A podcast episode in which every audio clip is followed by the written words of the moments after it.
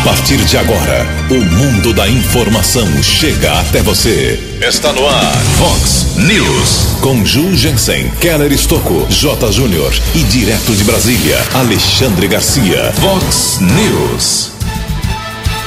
Governo federal tem um dia muito tenso com demissão de ministro e prisão de ex-assessor. Microrregião já tem 36 mortes provocadas pelo novo coronavírus. Governador do estado de São Paulo, João Dória, anuncia hoje novas decisões sobre as regras da quarentena. MDB de Americana ainda não fechou questão sobre candidato e aguarda posicionamento do prefeito Omar Najar. Acidente de trânsito mata cerimonialista em Santa Bárbara do Oeste. O futebol volta no Brasil com uma goleada do Flamengo. Olá, muito bom dia, americana. Bom dia, região. São 6 horas e 34 minutos, 26 minutinhos para 7 horas da manhã desta linda sexta-feira, dia 19 de junho de 2020. Estamos ainda no outono brasileiro e esta é a edição 3250 aqui do nosso Vox News. Tenham todos uma boa sexta-feira, um excelente final de semana para todos vocês, para todos nós. Nossos canais de comunicação, como sempre, à sua disposição, as redes sociais da Vox com todas as suas opções. Nossos e-mails aqui, o jornalismo arroba vox90.com. Casos de polícia, trânsito e segurança, se você quiser, pode falar com o Keller Estouco através do Keller com K2Ls arroba vox90.com e o WhatsApp do jornalismo para casos mais urgentes, mais emergenciais. Você manda uma mensagem aí bem resumida com seu nome para o WhatsApp 91 98177 3276 98177 3276. Muito bom dia, meu caro Tony Cristino. Uma boa sexta para você, Toninho. Hoje, dia 19 de junho, é o dia do cinema brasileiro. Além de não ter muitos filmes novos, não podemos ir ao cinema, as salas estão fechadas desde o final do mês de março. Uma tristeza, realmente, em todo caso. Parabéns a quem está envolvido de alguma forma com as produções do cinema nacional. Hoje a Igreja Católica celebra o dia de São Romualdo Parabéns aos devotos. 6 horas e 35 minutos, 25 minutinhos para 7 horas da manhã. O Keller vem daqui a pouquinho com as informações do trânsito e das estradas, mas antes disso, a gente registra aqui algumas manifestações dos nossos ouvintes. Obrigado ao pessoal da Companhia Paulista de Força e Luz, dando retorno aqui algumas reivindicações, reclamações aqui dos nossos moradores. Obrigado a Talita, Talita que é a assessora de de comunicação lá da CPFL, está informando também que tem um canal novo lá para esclarecer, porque muita gente tem benefício nessa pandemia, nessa quarentena, de ter grandes descontos em, em relação à conta de luz. Você pode se informar, ela passa para a gente aqui o canal que é o www.cpfl.com.br. Depende quanto você gasta é, de energia por mês, você entra numa faixa de não pagamento de conta, não pagamento de valores eh, maiores. Se informe, obrigado a Talita da Companhia Paulista. Também agradeço aqui o nosso ouvinte de longa data, o João Leonardo Spigolon, dizendo só, mandando só um recadinho aqui. Bom dia, Ju. Agora que a casa caiu, é só governar o país. É isso aí, João. Tomara que a paz comece a reinar lá em Brasília. O André Estevam também se manifestando aqui, como sempre. Vazamento de água na rua Tuiuti, em frente ao número 473. Daqui a pouco, mais manifestações dos nossos ouvintes, fazer um resumão aqui, mas desejar registrando um agradecimento ao DAI, Departamento de Água e Esgoto, pessoal lá da Avenida Toyobo, Rua Espanha. Uh, ontem, pessoal concluiu um serviço que foi complicado desde o começo da semana. O pessoal resolveu lá um vazamento, uma erosão, fizeram todos os testes. Ontem acabou o serviço com a pavimentação do local era um problema muito sério realmente que o DAI resolveu. Os moradores da Vila Santa Maria agradecem a autarquia. Em Americana são 6 horas e 37 minutos. O repórter nas estradas de Americana e região, Keller Estocou. Bom dia, Jugensen. Bom dia aos ouvintes do Vox News. Divulgamos ontem à tarde aqui na programação da Vox um grave acidente que aconteceu na região de Campinas, no quilômetro 82 da rodovia dos Bandeirantes, ali perto do acesso ao anel viário prefeito Magalhães Teixeira.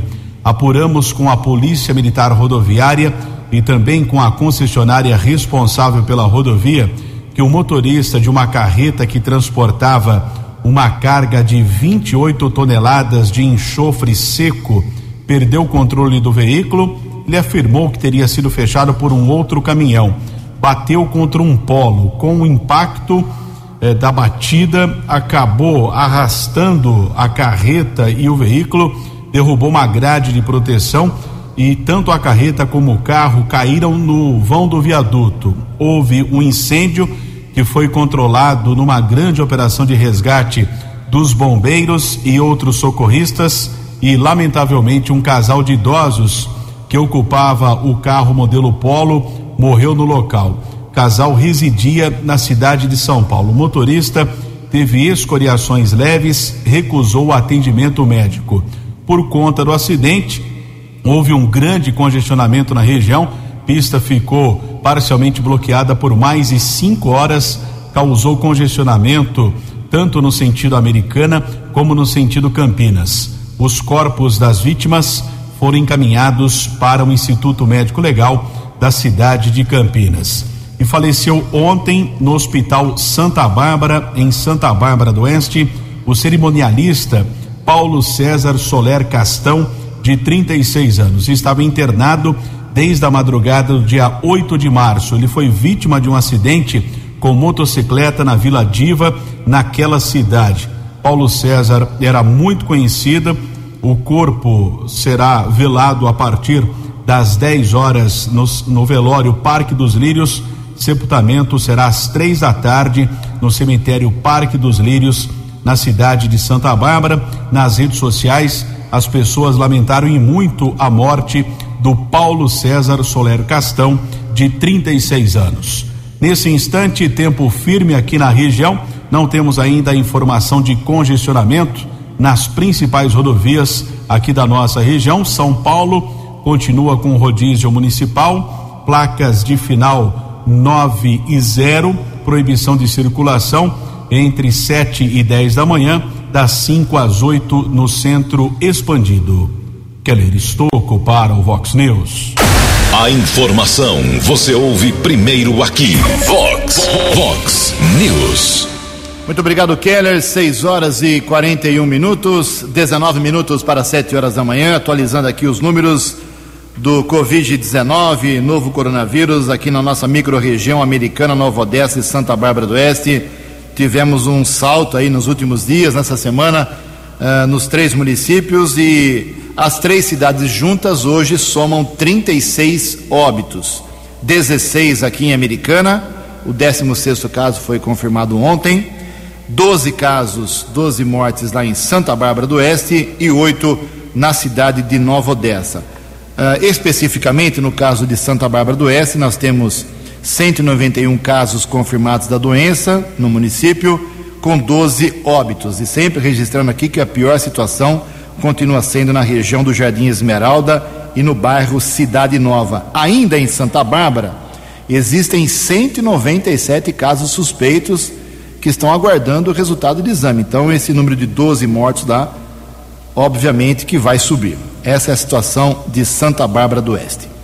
Uh, em Americana, ontem foi confirmada a 16 morte, como eu já disse, inclusive o primeiro caso de dois uh, familiares, né, dois irmãos uma pessoa já havia falecido numa família, ontem o irmão também acabou uh, sendo confirmada a sua morte, dois casos na mesma família. A americana tem agora 16 óbitos, 273 casos positivos aqui na cidade, nove pessoas internadas, 59 em isolamento domiciliar e 189 pessoas que foram curadas, né? Temos ainda 137 casos suspeitos aguardando resultados de exames, como já disse também em relação a Santa Bárbara, também americana, o número vai subir. Os dados mais positivos que eu entendo para a americana são de ocupação das UTIs. Os números são baixos, isso pesa muito nessa história da quarentena, sinal amarelo, sinal laranja, sinal vermelho. Isso é muito importante. A americana tem 60% uh, eh, na rede pública, não é, não é hospital particular, é só no hospital municipal, rede municipal. Uh, eh, 60% das UTIs com respirador ocupados, os leitos ocupados, e 40% vazios. Isso é muito bom, é um índice baixo. É, e as UTIs sem respirador, índice ainda menor, apenas 25%. Então, a americana, nesse aspecto, está indo muito bem. Em Nova Odessa, temos oito óbitos, né, como já disse, oito mortes, é, 65 casos confirmados, 20 pacientes curados, 74 negativados, 23 ainda em investigação, esperando o resultado de exame, inclusive uma morte, e 131 pessoas que são monitoradas lá em Nova Odessa por terem sintomas parecidos com o Covid-19. Essa é a situação da nossa microrregião. Daqui a pouco, mais dados sobre o coronavírus. 6 e 44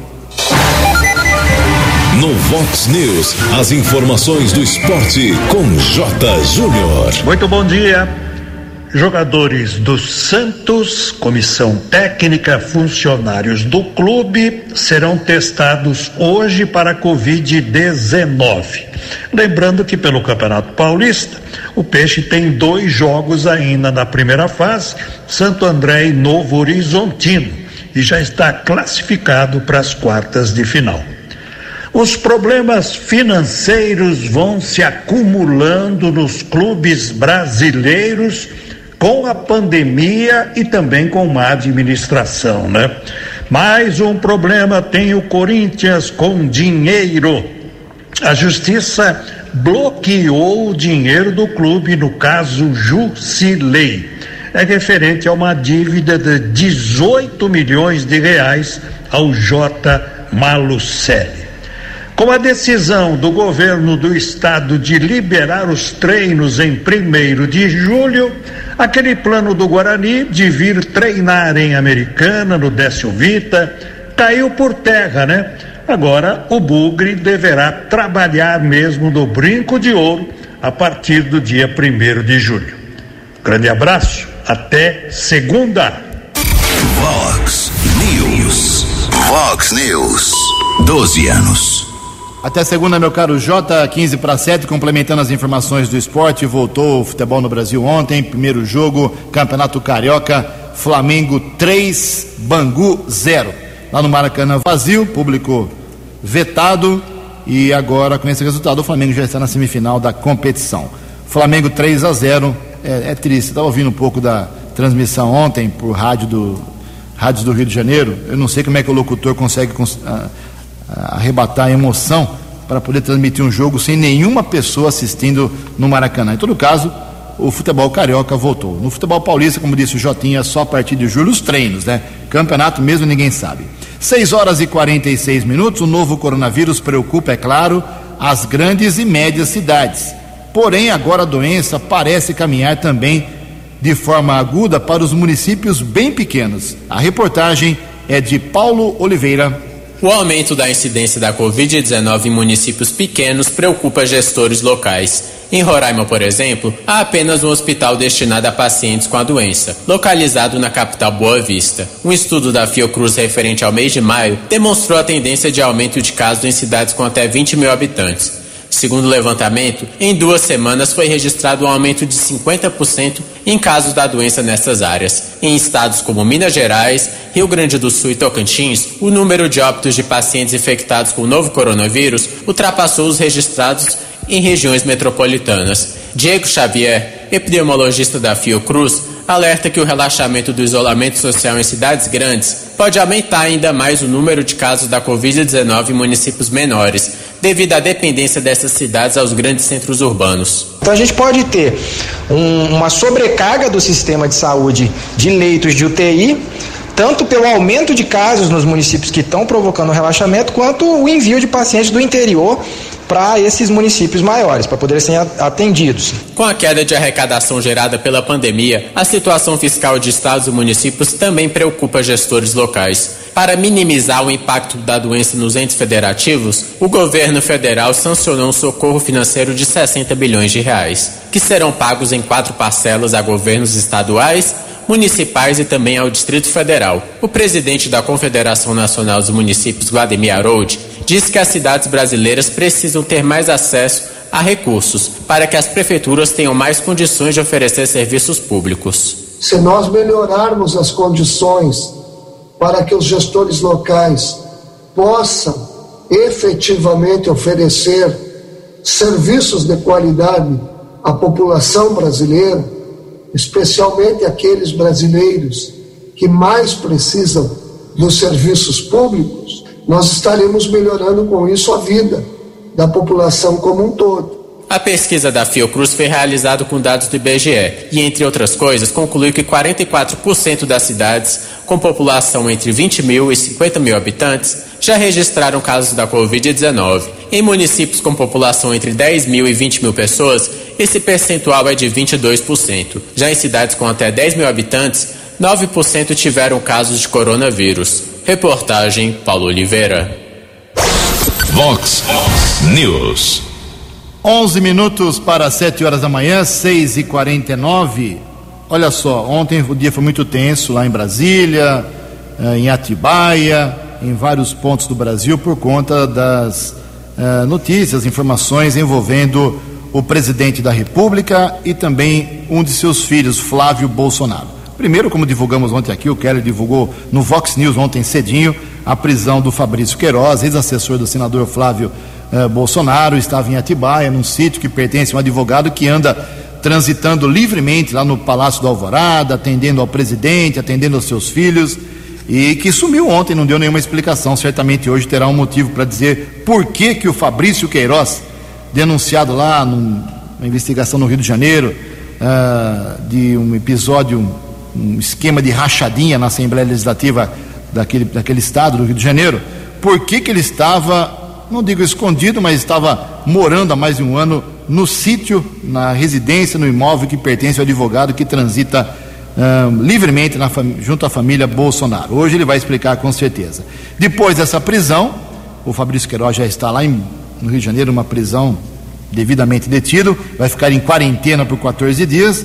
Depois, à tarde, aconteceu a demissão do ministro da Educação, Abraham Ventraub ministro muito polêmico, foi aquele que naquela reunião fechada, divulgada pelo Supremo Tribunal Federal, disse que se fosse, tivesse um poder, mandaria prender todos, entre aspas, os vagabundos do Supremo Tribunal Federal. Isso irritou bastante os ministros do, do Supremo, uh, que estão agindo duramente agora contra as ações do governo federal. O ministro Weintraub saiu e vai para o Banco Mundial. Olha que beleza. Então ele perdeu o cargo de ministro, mas continua uh, com excelente emprego ligado ao governo federal. Mas quem fala mais sobre os episódios, principalmente da prisão de ontem, é o jornalista Yuri Hudson. A prisão de Fabrício Queiroz nesta quinta-feira repercute no cenário político. Queiroz é considerado peça-chave na investigação do esquema conhecido como rachadinha na Assembleia do Rio de Janeiro, teia que envolve o senador Flávio Bolsonaro, filho do presidente da República. A famosa pergunta: cadê o Queiroz? foi praticamente respondida pela Polícia Civil do Rio de Janeiro. O ex-assessor de Flávio Bolsonaro foi preso em um imóvel que pertence a Frederic Wassef, advogado de Flávio e de Jair Bolsonaro. O ACF esteve nesta quarta-feira na posse do novo ministro das Comunicações em um evento no Palácio do Planalto, junto de Jair Bolsonaro. O filho do presidente foi ao Twitter se manifestar sobre a prisão do ex-assessor. Flávio afirmou, abre aspas, mais uma peça foi montada no tabuleiro para atacar Bolsonaro. Em 16 anos, como deputado no Rio, nunca houve uma vírgula contra mim. Bastou o presidente Bolsonaro se eleger para mudar tudo. O jogo é bruto. Fecha aspas. Segundo o delegado do caso, Nico Gonçalves, o caseiro da residência informou que Queiroz estava por volta de um ano na casa do advogado da família Bolsonaro. No entanto, em setembro do ano passado, o ACF afirmou à Rede Globo que não sabia onde Queiroz estava o que contraria o depoimento do caseiro. Isso não corresponde à verdade real. Fabrício Mas onde ele está? Fabrício, eu não sei, não sou advogado dele. Para o líder da oposição no Senado, Randolfo Rodrigues, da Rede, a prisão do ex-assessor na residência do advogado da família Bolsonaro complica ainda mais a situação para o clã presidencial. É, tem uma teia de, de, que entrelaça uma relação criminosa. A existência, a permanência de uma organização criminosa no poder da República.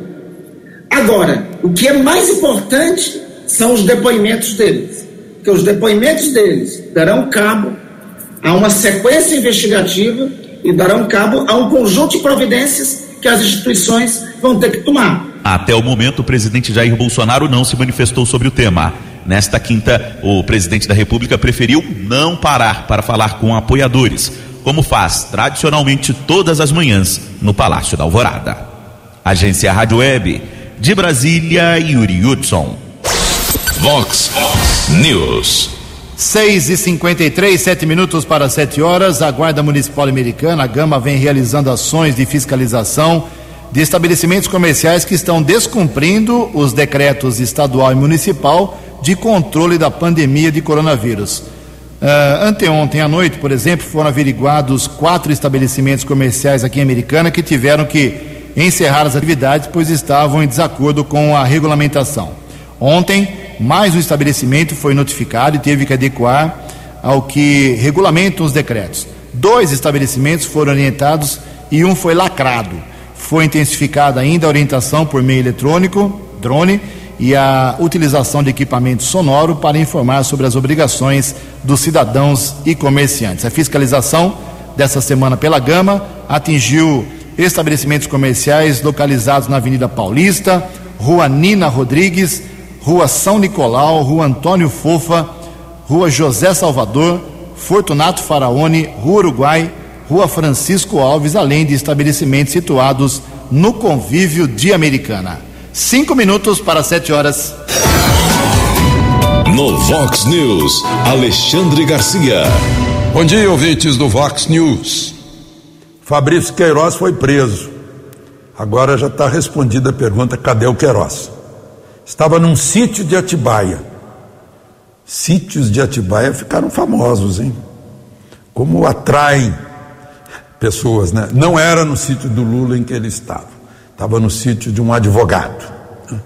E já está agora no presídio. Interessante que é por movimentação uh, atípica uh, do chefe dele, do então deputado estadual Flávio Bolsonaro, de 1 milhão e 200, sendo que na Assembleia Legislativa do Rio de Janeiro há uma lista de 27 deputados com movimentações atípicas, né? alguns hoje já são ex-deputados, em que o primeiro movimentou 478 milhões, é do MDB. A segunda do PDT movimentou 81 milhões. O terceiro do MDB movimentou 50 milhões. O quarto do PSC, Chiquinho da Mangueira, movimentou 36 milhões e 600 mil. E lá atrás está o Flávio Bolsonaro com 1 milhão e 200. Mas o assessor dele foi preso, a, a, a, secretária dele, que era secretária na Assembleia e agora é secretária no Senado, também foi objeto de busca e apreensão, né? e ele já está no presídio, e há ordem de prisão também é, com a mulher dele, para a mulher dele. Aí hum, tem muita gente pensando que vão entregar para ele uma confissão já pronta para ele assinar e em troco de que seria libertada a mulher dele, né, e ele envolveria o, o, o, Flávio. O Flávio já está já tá nessa, mas envolveria o presidente da República. Então é, é, é bom a gente ficar atento para essas movimentações que é, não são no âmbito federal, são no âmbito estadual do Rio de Janeiro. Polícia Civil e Tribunal de Justiça do Rio de Janeiro. De Brasília para o Vox News, Alexandre Garcia. Previsão do tempo e temperatura. Vox News. Informa o CEPAGRE da Unicamp que esta sexta-feira, aqui na região de Americana e Campinas, será de sol mais uma vez, tempo seco e sem chuva. A máxima hoje vai a 27 graus. Agora aqui na Vox, o termômetro está marcando 15 graus. O inverno começa amanhã, hein? amanhã, sábado, dia 20 de junho, exatamente às 18 horas e 44 minutos. Fox News. Mercado Econômico.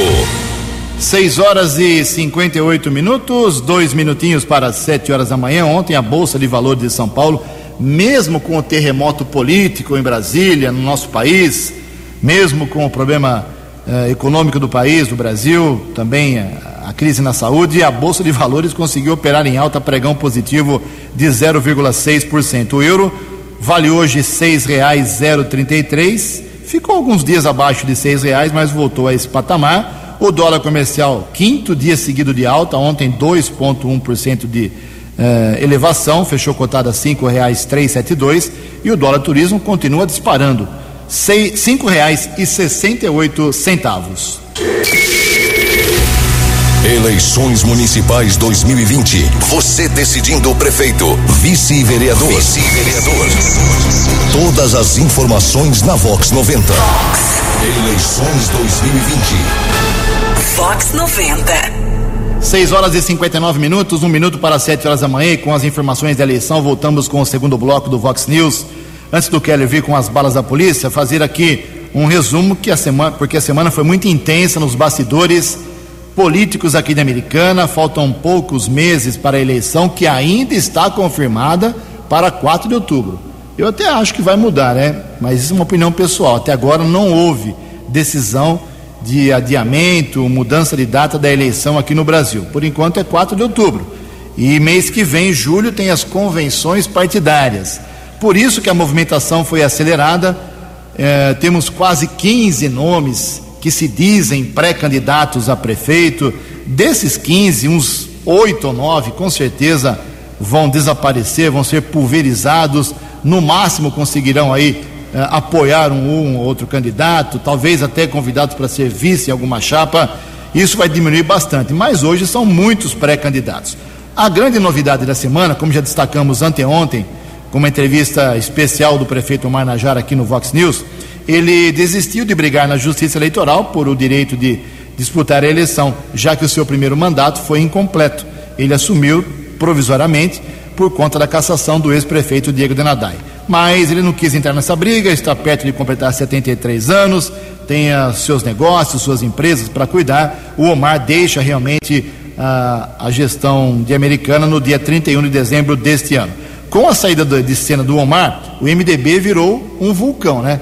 Primeiro que se apresentou aí para ser aí o nome do partido foi o delegado de polícia aposentado eh, e vereador Alfredo Luiz Ondas, como já divulgamos aqui ontem.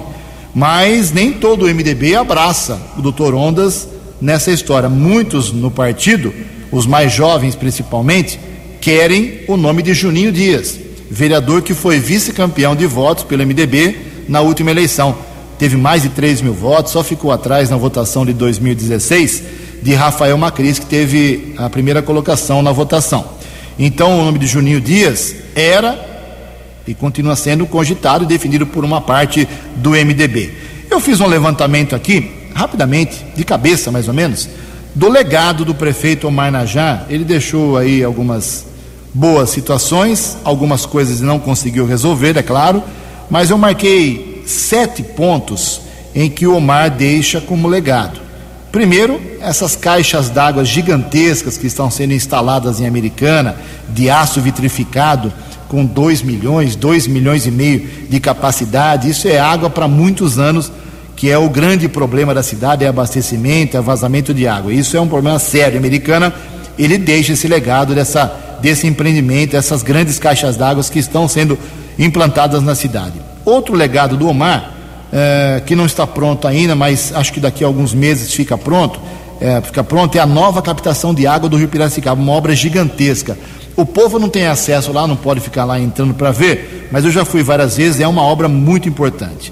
Outra é uma obra que está no finzinho, falta só a ligação da energia elétrica, é a, a conclusão da ET no Jardim da Balsa, que é a estação de tratamento de esgoto de toda aquela região gigantesca de Americana. Também a pavimentação e recapeamento de várias ruas, dezenas de ruas e avenidas da Americana, é um, uma, uma boa ação do prefeito Omar Najar que vai ficar aí para os próximos anos. Tem muita rua para ser pavimentada ainda também. Uh, a informatização de sistemas, digitalização de consultas, acessos de documentos na prefeitura, isso também avançou bastante no seu governo. E por fim, o sétimo item que eu marquei aqui na minha cabeça, uh, uma economia mensal. Quando o Omar assumiu, a prefeitura pagava 450 mil. A prefeitura não, você que está me ouvindo que paga imposto aqui em Americana. É, então você pagava 450 mil reais por mês, por mês de aluguel de vários prédios, por exemplo, para delegacias de polícia, para tiro de guerra, para cartório eleitoral, enfim, vários prédios que teriam que ser bancados pelo governo do estado ou pela União, e quem paga em outros prédios que eram alugados para uh, unidades, secretarias, uh, divisões da Prefeitura de Americana, o Omar reduziu isso ao longo do seu governo para 150 mil reais, que é o que se paga hoje em aluguéis de imóveis fora a prefeitura, que é muito pequena. A prefeitura americana é muito apertada, não cabe mais uma formiga lá dentro. Então, esses sete itens, esse último eu, eu ressalto bem, é uma economia de é, muito dinheiro, milhões de reais ao longo do governo é, Omar Najar. Na verdade, eram 600 mil reais que ele pagava por mês é, e ele economizou 450 mil. É, hoje sobraram 150 mil reais em aluguéis. Se você fizer a conta disso pelos vários anos de governo, é muito dinheiro. Então, por isso que o MDB está se mexendo para saber qual vai ser o passo dado por Omar se ele vai apoiar, apoiar o doutor Alfredo Ondras, se ele vai apoiar o Juninho Dias, se ele não vai apoiar ninguém, está em pé de guerra o, um dos maiores partidos da Americana, que é o antigo PMDB, atual MDB. Em Americana são 7 horas e 5 minutos. No Vox News, as balas da polícia com Keller Estocou. 7 horas e 5 minutos. A partir das 9 horas da manhã começa o atendimento para a população no novo prédio da Polícia Civil aqui da cidade americana. É uma espécie de superdelegacia, o plantão policial. O, o nome é o que menos importa, né? O, o que realmente interessa é o atendimento à população, que será na rua São Vito, 1675, ali Jardim América divisa com o bairro São Luís, antigo prédio da Autoviação Ouro Verde. Naquele imóvel também já funcionou a Secretaria de Educação aqui da cidade americana. Agradeço ao delegado Dr. Jovelli da seccional que nos encaminhou ontem uma nota, uma informação. Nós questionamos a Secretaria de Segurança Pública do Estado, é até curioso isso. Eu preciso relatar isso ao ouvinte aqui do Vox News. Pela manhã, encaminhei um e-mail para a Secretaria de Segurança Pública do Estado perguntando a respeito de quando iria começar o atendimento à população. Resposta foi muito rápida, resposta que não havia previsão. À tarde, já o delegado Jovelli aqui de Americana informando o início das atividades a partir das 9 horas desta manhã. Ali está abrigando quatro distritos policiais que já estavam lá no antigo prédio da Central de Polícia na rua Doutor Cândido Cruz. Agora a novidade: Delegacia de Defesa da Mulher. Polícia Civil promete, pelo menos é a promessa, de um atendimento em separado dessas vítimas de violência. Nós sabemos que é constrangedor para uma mulher ir até uma delegacia denunciar o marido, o companheiro. Nós sabemos que isso é complicado. Pelo menos a promessa desse atendimento em separado e também o setor de identificação. Custo para o contribuinte de Americana. Custo do município de Americana. Primeiro ano de contrato, 12 meses, 25 mil reais por mês. Primeiro ano, mais 27 mil reais é, por dois anos. Então é um contrato de três anos, 12 meses, 25 é, por mês. Do restante, mais 27 mil eh, durante 24 meses. Informação oficial por parte da assessoria de imprensa da prefeitura é o município bancando o que é de responsabilidade do governo do estado. Então, portanto, a partir das 9 horas, o atendimento à população. Lembrando, se puder evitar ir até a unidade da polícia, é a melhor coisa, porque ali o ouvinte também vai entender, não é um ambiente agradável, tem eh, criminosos sendo autuados em flagrante e esses registros podem ser feitos através da, do endereço eletrônico delegaciaeletrônica.policiacivil.sp.gov.br. Por exemplo, violência doméstica já pode ser registrado através desse site, furto, roubo, perda de documento, desaparecimento de pessoas. Então, evite ir até a delegacia, faça o registro eletrônico. Agora, se você tem alguma dúvida, precisa ir endereço Rua São Vito, 1675. Houve o registro da prisão de um criminoso ontem, furtou alguns objetos em uma drogaria localizada na Avenida Silos. Uma equipe da Ronda Ostensiva Municipal Romu foi até o local. Subinspetor Santos, os patrulheiros Donato e Montalvão. Os guardas tiveram acesso a imagens de segurança e o homem foi identificado ali por algumas pessoas, né? Ele havia feito uma compra, tinha um endereço os guardas foram até a casa dele, o rapaz foi detido, os objetos furtados foram recuperados. O homem foi encaminhado para a unidade da Polícia Civil, autuado em flagrante. Foi determinada uma fiança de mil e cem reais. E um procurado da Justiça foi preso em uma ação da Polícia Militar na região da Praia Azul, Rua José Volpato. Cabo Haroldo e soldado Renato abordaram o homem através de pesquisa nominal, foi constatado o mandado de prisão por receptação, encaminhado para a central de polícia, ratificada a prisão, transferido para a cadeia pública de Sumaré, o acusado do artigo 180 do Código Penal. E ontem houve uma ação da Polícia Civil aqui de Americana, trabalho coordenado pelo diretor da Delegacia de Investigações sobre Entorpecentes, a DIZE, Luiz Carlos Gazarini, com apoio importante de patrulheiros da Ronda Ostensiva Municipal. Também o cão Draco agiu de forma positiva e encontrou enterrado numa mata um balde com tijolos de cocaína. Região do Jardim Bertone, uma investigação desde o ano de 2018. O delegado Gazarini me informou que dois homens foram presos, um de 26, outro 46 anos. Foram apreendidos um quilo e 600 gramas de cocaína 38 gramas de maconha, mil e setenta e seis reais, além de outros objetos. Após a elaboração do flagrante, dupla foi transferida para a cadeia de Sumaré. Querer Estoco para o Vox News. Vox News. Obrigado, Keller. Sete horas e nove minutos. Governador João Dória, do estado de São Paulo, hoje às 12h45, 15 para uma da tarde, apresenta mais informações passa mais informações sobre a quarentena.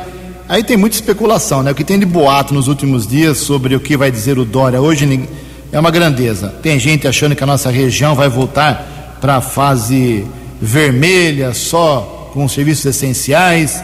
Outros acham que vai continuar na fase laranja com o comércio quatro horas por dia, mais as, os escritórios, concessionárias, imobiliárias podendo funcionar. Outros acham que haverá avanço, para a fase amarela, com a liberação aí de mais atividades, salões de beleza, parcialmente alguns estabelecimentos comerciais. Então ninguém sabe nada ainda, só às 12h45 é que o governador João Dória vai passar as informações. Tomara que a americana, se não for avançar para a liberação de outros segmentos, que pelo menos continue na fase laranja e não tenha, uh, não retroceda aí na sua quarentena. São várias fases, a, a próxima, depois da laranja, é amarelo, com a liberação de mais atividades. Depois tem a fase verde, que com menores restrições. E por fim, a fase azul, que é a vida normal, toda ela controlada, claro, com a liberação de todas as atividades com alguns protocolos. Estamos longe disso ainda, por isso vamos tomar cuidado, bastante álcool em gel, lave as mãos com água e sabão, mesmo no inverno que começa amanhã, use máscara, evite aglomeração, se proteja. 7 e 11. No Vox News, Alexandre Garcia. Olá, estou de volta no Vox News. Pois é, saiu o ministro da Educação. Ficou pouquinho mais de um ano. Vai para Washington, agora para o Banco Mundial. Gravou uma despedida ao lado do presidente, elogiou o presidente. O presidente aproveitou para lembrar que vai fazer tudo que o o povo pede, né? É, foi isso que ele combinou lá na campanha eleitoral, mas é uma forma de tentar uh, esfriar os atritos entre Supremo e, e, e Presidência da República, que se agravaram com aquela frase na reunião secreta uh, de, do ministro Weintraub sobre uh, vagabundos que tem que ser preso. Né? Interessante que essa frase está servindo para enquadrar o ministro no inquérito das fake news. Está servindo. Agora, a outra frase do ministro Celso de Mello, que tornou pública a reunião secreta. A outra frase, de uma mensagem que ele mandou para alguns destinatários, comparando o governo brasileiro com o governo de Hitler, que esmagou a República Democrática de Weimar. Aí alega-se que não, que foi no âmbito eh, eh, íntimo de, de seus eh, seguidores lá na rede social. Né?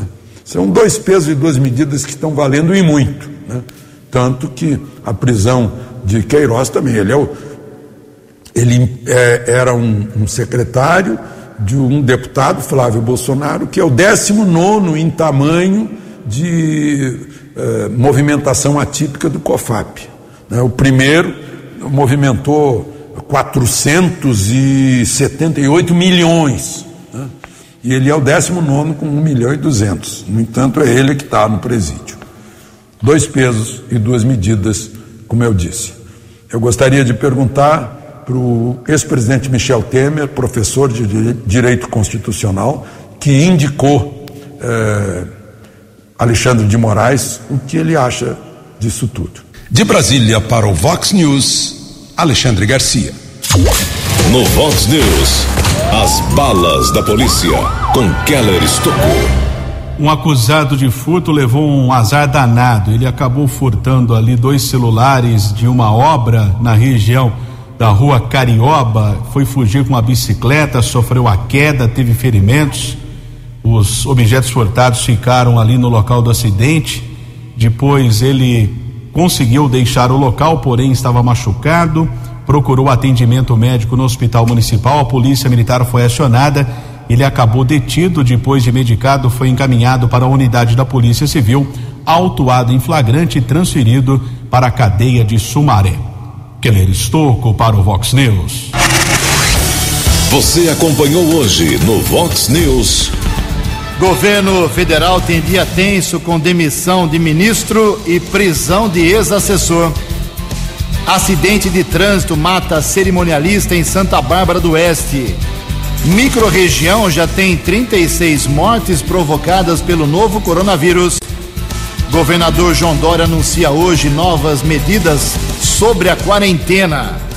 MDB ainda não fechou questão sobre candidato e aguarda Omar Najá.